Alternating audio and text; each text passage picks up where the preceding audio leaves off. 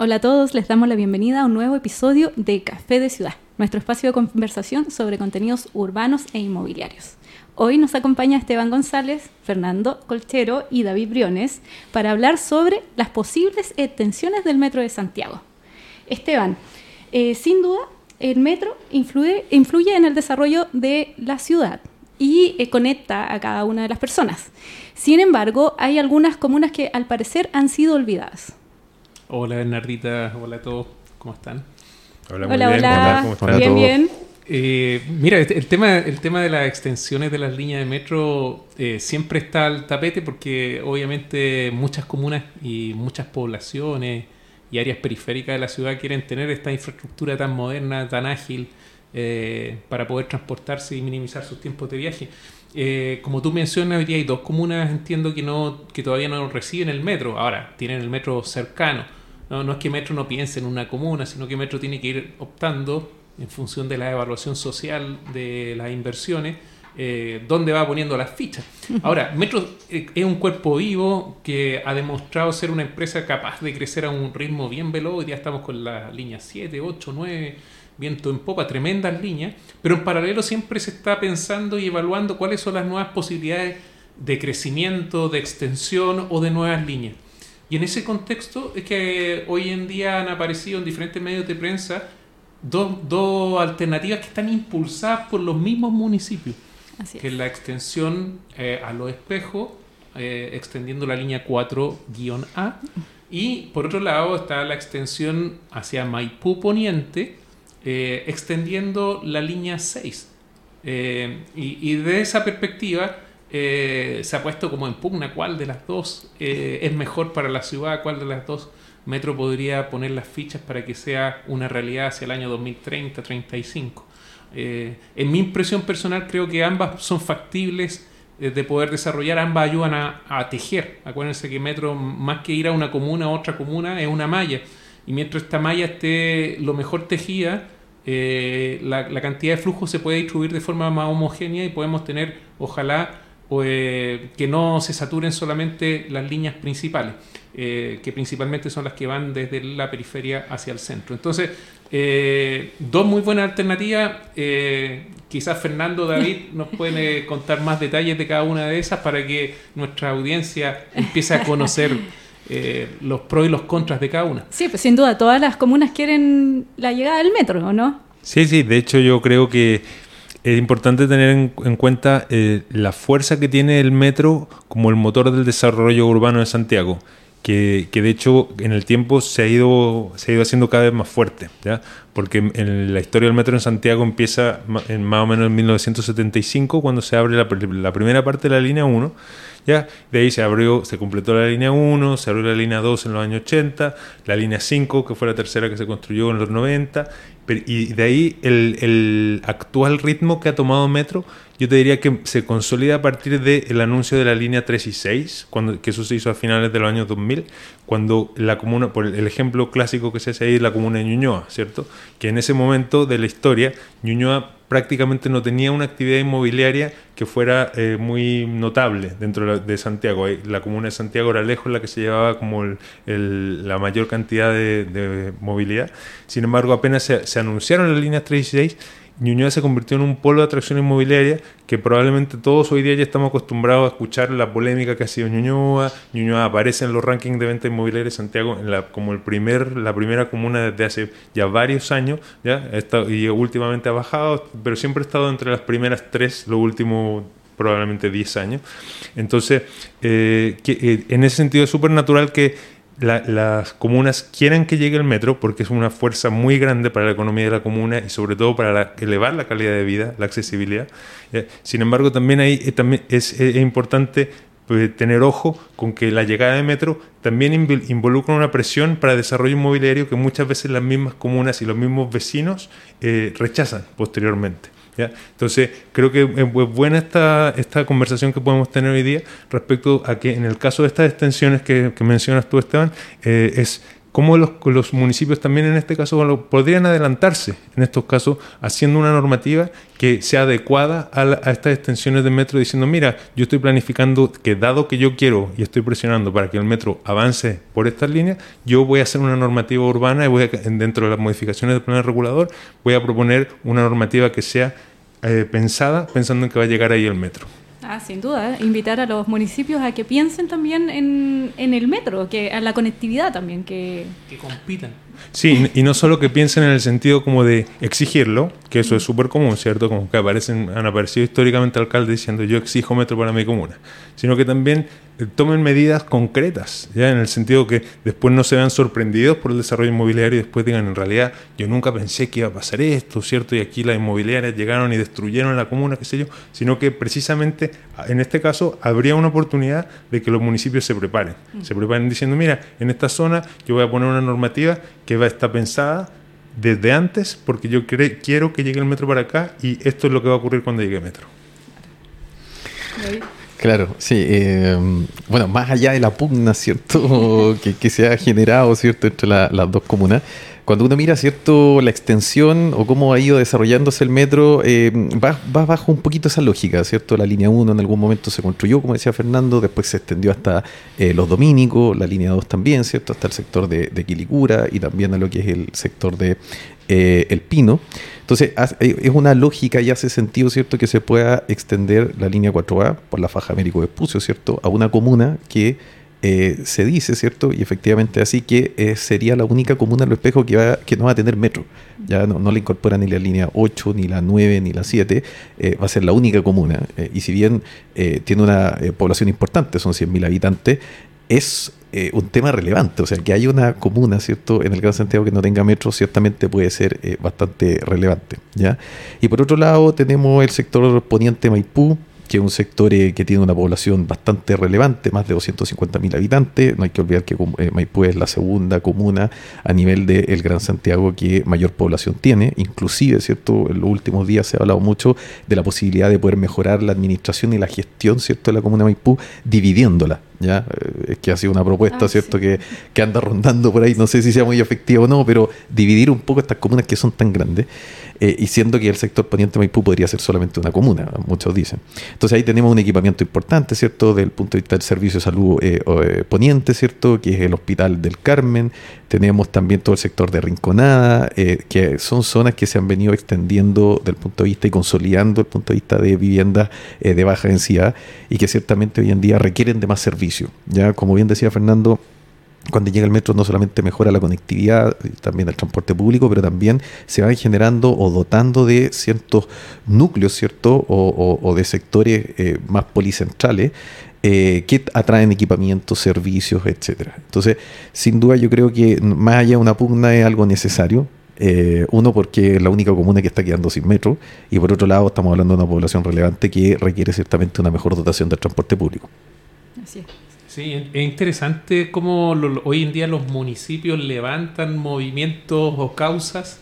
En el caso de Maipú yo los felicito porque son bien proactivos, tienen un documento dentro de la página, una página web eh, donde ellos de alguna manera eh, colocan eh, argumentos urbanos para poder defender su propuesta, lo que me parece, ojalá todos los municipios tuvieran proyectos que quisieran impulsar y que movilizaran a terceros, ojalá para llevarlos adelante eh, pero como dice Fernando, también uno a veces encuentra contradicciones eh, muy grandes, porque Maipú recientemente congeló su plan regulador, que no quiere más inmobiliaria en su comuna.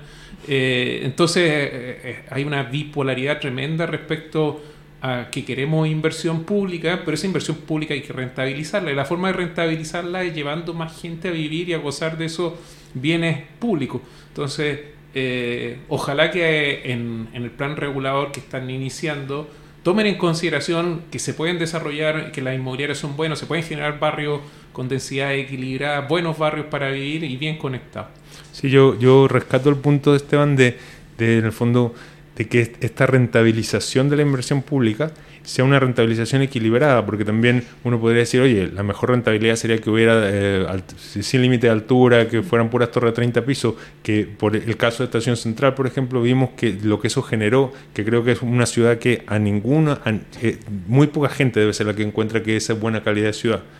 Entonces, creo que eh, en este momento la oportunidad es en pensar cómo es esa ciudad que queremos que se genere en torno al metro, entendiendo que probablemente se va a requerir una cierta altura, ¿ya? pero hay que pensársela, hay, las, las, comunidades tendrán que decidir cuál es la altura que quieren, pero sabiendo que en el fondo entre los 30 pisos y los 3 pisos hay muchos puntos de equilibrio en los que uno puede decir, yo quiero ir a este punto y con esto demostrar cuál es la rentabilidad que se va a alcanzar de esa manera.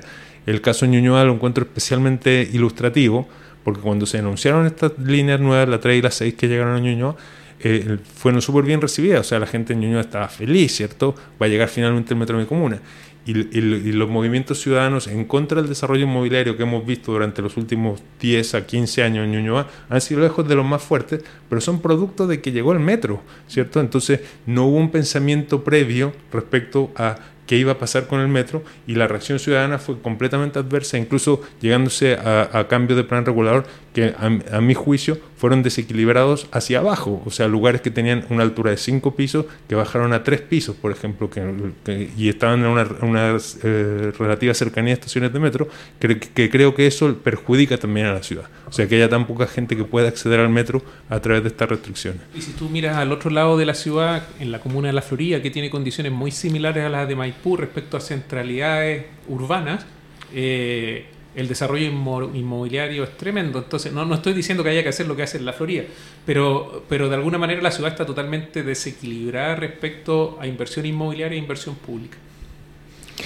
Sí, el, en, el caso particular de Maipú nos centramos un poco en Maipú, ya nos olvidamos ya de, de, los espejos. Yo quiero hablar de los espejos. Ah, ya, ya, ya, perfecto. ¿Qué podemos hacer en los espejos? Sí, perfecto. Hay que tiene hartas cosas también. Pero en el caso de Maipú, claro, uno de los grandes problemas es que es una comuna muy grande eh, y que aspira, ¿cierto?, a tener sus propios equipamientos y servicios. ¿Cierto? particularmente oficina, ¿cierto? Para poder desarrollar cierto un sector de oficinas se requieren de cierto tipo de condiciones normativas, ¿ya? ¿Qué es lo que pasa? Que tenemos una población de más de 500.000 habitantes que tiene que trasladarse en general para poder trabajar, para poder estudiar, etcétera. Entonces, eso pasa por eh, cambiar las condiciones eh, normativas que hoy en día existen. Hay también un tema demográfico, ya que no es menor.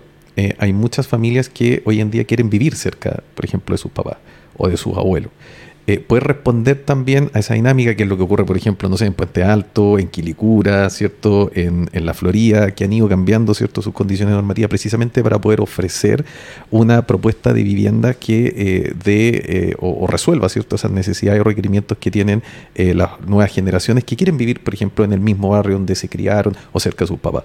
Entonces, ese tipo de cosas se resuelven mediante una buena planificación urbana y eso pasa precisamente por decir, mira, ¿sabes qué? Está llegando la inversión pública, ¿cierto? Mejor transporte público, pero también tengo que acoger obviamente las necesidades de la población. No solamente los que no quieren, ¿cierto? Eh, que lleguen casa, sino que también los que tienen una necesidad desde el punto de vista del déficit de vivienda, etcétera. Veo que David tiene sus banderas por Maipú.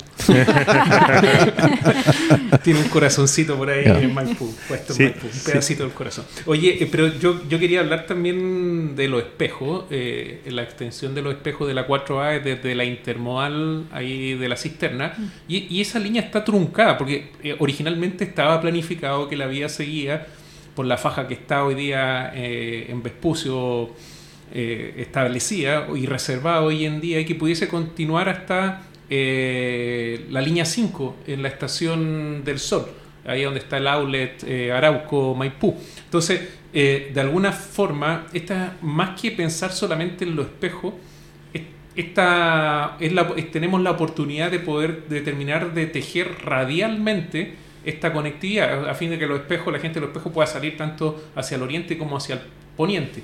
Y, y es totalmente diferente de lo que estamos viendo en Maipú. Maipú es una vía, es decir, que va desde, desde la periferia hacia el centro. Eh, es, otra condición. No estoy diciendo que una sea mejor que la otra, lo que estoy diciendo es que son totalmente diferentes. Si pensamos solamente en la población de la cisterna, que son aproximadamente 100.000 habitantes, obviamente que uno dice, bueno, es menos población eh, que lo de Maipú Poniente, que es más que el doble Pero esto no tiene que ver con las poblaciones de la comuna, como esto es una trama que hay que pensar en la intercomuna, en la movilidad que hay desde el paradero 14 de la Florida hacia Maipú y cómo también hay flujos que se pueden mejorar. Por eso eh, yo no llevaría esto a una pugna de comunas. Ojalá Metro tome ambas iniciativas. Ambas iniciativas tienen rentabilidad social, ambas iniciativas son importantes para la ciudad y mejoran la trama en, el, en una zona, que es la zona surponiente de Santiago. Porque si se hicieran ambas conexiones, es decir, ambas extensiones, inclusive podría haber una estación eh, que uniera ambas extensiones, es la paradoja. Eh, podríamos tener una intermodal que uniera estas dos extensiones. Entonces, es para poder mejorar toda esa zona, que si uno lo mira comparativamente con lo que pasa en el sector sur, del, sur de la ciudad, hay una dotación mucho más grande de líneas y estaciones de metro en todas las comunas que tienen que ver con Macul, La Florida, Puente Alto, versus Maipú y Los Espejos.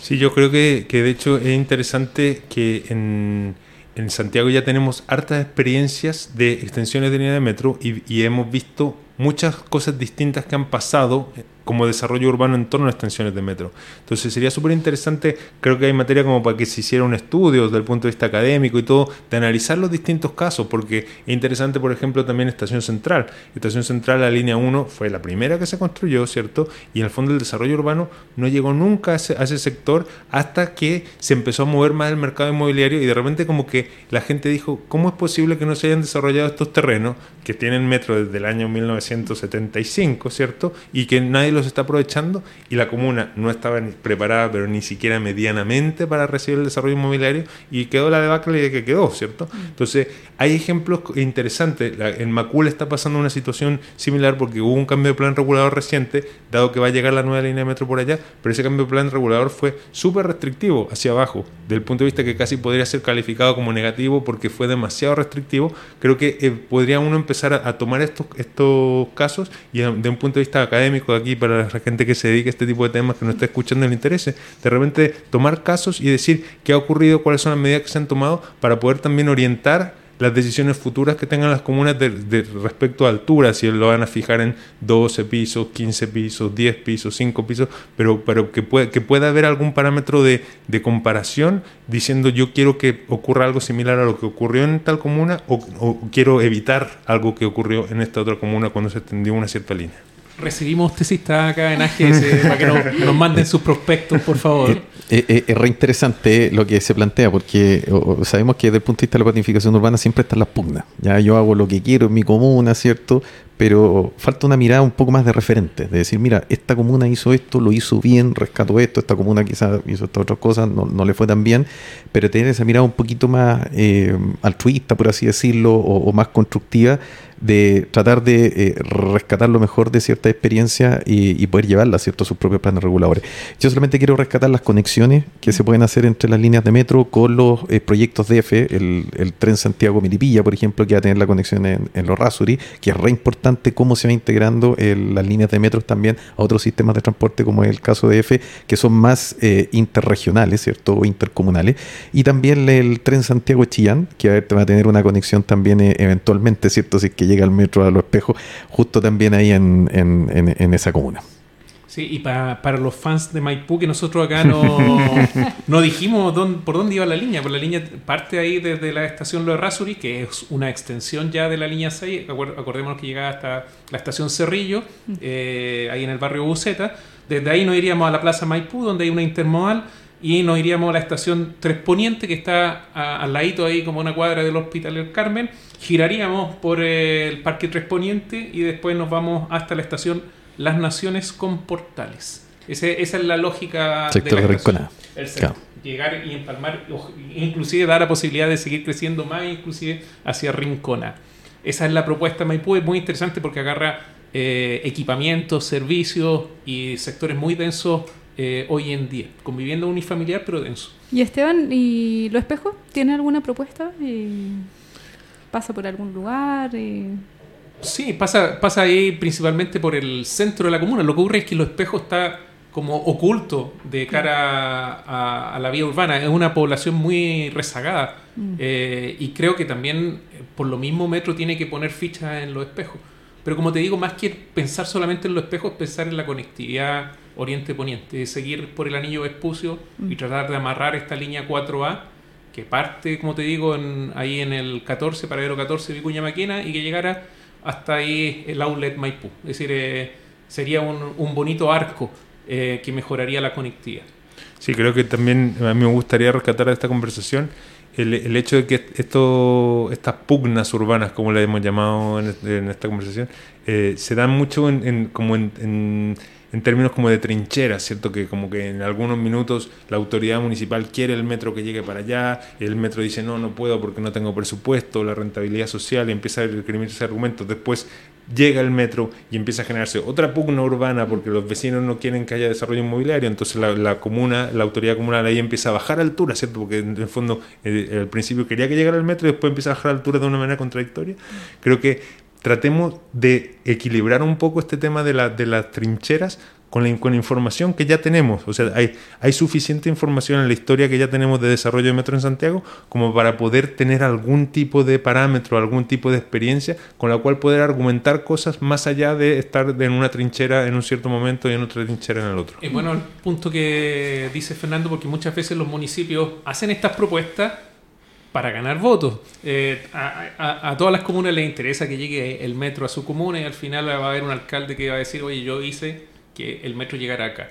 Pero por otro lado, Metro también debiese hacer, como tú dices, un trabajo bien conjunto. Esto más que pugna es un trabajo mancomunado. Mm. Es decir, yo me extiendo para allá, pero tú también, ojalá, modifica tu plan regulador para que tengamos una normativa adecuada a estas nuevas centralidades que se van a generar con las estaciones. Entonces, ¿cómo vamos haciendo un trabajo con, conjunto? Más que, oye, tráela para acá y después yo me llevo los aplausos, sino, oye, llevémonos todos los aplausos porque es un sector deficitario y vamos a hacer un buen pedazo de ciudad alrededor de la estación. Yo quisiera tirar sobre la mesa la excepcionalidad. El otro día, a propósito del tema del incendio, salió un, artículo, ¿cierto?, la ley, que, eh, que el presidente de la República puede modificar planes reguladores. ¿Por qué no quizás pensar que el mismo metro en torno a las estaciones tenga la atribución, por ejemplo, de planificar, ¿cierto?, las manzanas que están en torno eh, a sus futuras estaciones?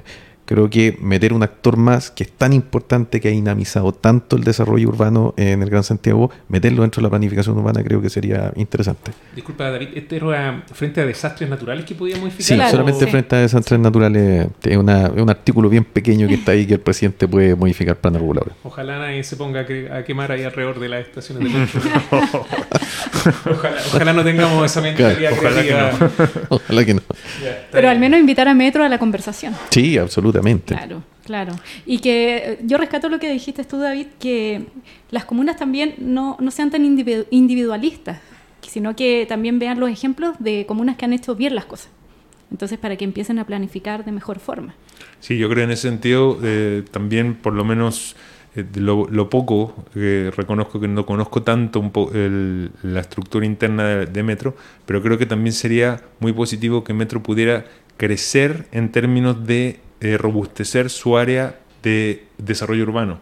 En el fondo, para poder tener una contraparte con las comunas, con la cual sentarse y decirle oye, y entender, oye, aquí la altura mínima, tú me estás diciendo cinco pisos eh, y, te, y, que Metro pueda tener un análisis propio para decirle, mira, eh, pues nuestro análisis nos da, nos da con 10 pisos, entonces em, de empezar a tener alguna, ese tipo de discusión también subirla a la mesa, ¿cierto? Que no se convierta solamente en el tironeo de el, el voto político, el aplauso, qué sé yo, sino que también haya un poco una, una parte de análisis. Las comunas tienen que hacer lo suyo, pero probablemente también Metro tenga que hacer alguna adaptación o sería conveniente que Metro hiciera una adaptación para poder dialogar en estos términos. Digamos. Claro. Sí, ya terminando aquí, solamente agradecerle a Chile Edición por haber hecho, inventado esta pugna ficticia entre dos extensiones de línea de metro. Pero, pero bueno, nos sirvió para tener esta entretenida conversación. Este análisis urbano inmobiliario también, porque es importante, eh, si bien agradecemos como dices tú, pero eh, es importante también analizar lo que está pasando en la ciudad. Y ese es un poco nuestro rol.